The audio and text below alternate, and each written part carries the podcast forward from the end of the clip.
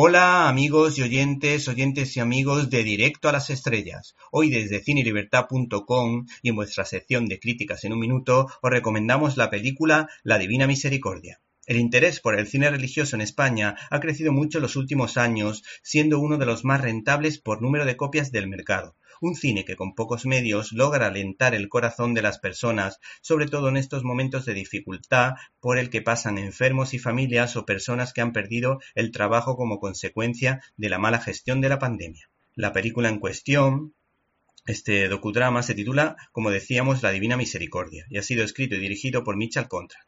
Cuenta la vida de una joven polaca que fue elegida por Dios para la crucial misión de llevar por el mundo el mensaje de la Divina Misericordia, para elaborar el guion, este cineasta ha podido contar con cartas y documentos recientemente descubiertos, de modo que la película arroja una nueva luz sobre la realidad de la Divina Misericordia y enfatiza la veracidad de las apariciones de Jesús a Faustina. Esta producción muestra cómo nació y se difundió el movimiento de la Divina Misericordia, y revela los detalles del proceso de elaboración del famoso cuadro, tal y como Jesús indicó a la santa. Además, aporta datos científicos que confirman la similitud entre los rasgos faciales de Cristo en la imagen y los que aparecen en la sábana santa de Turín.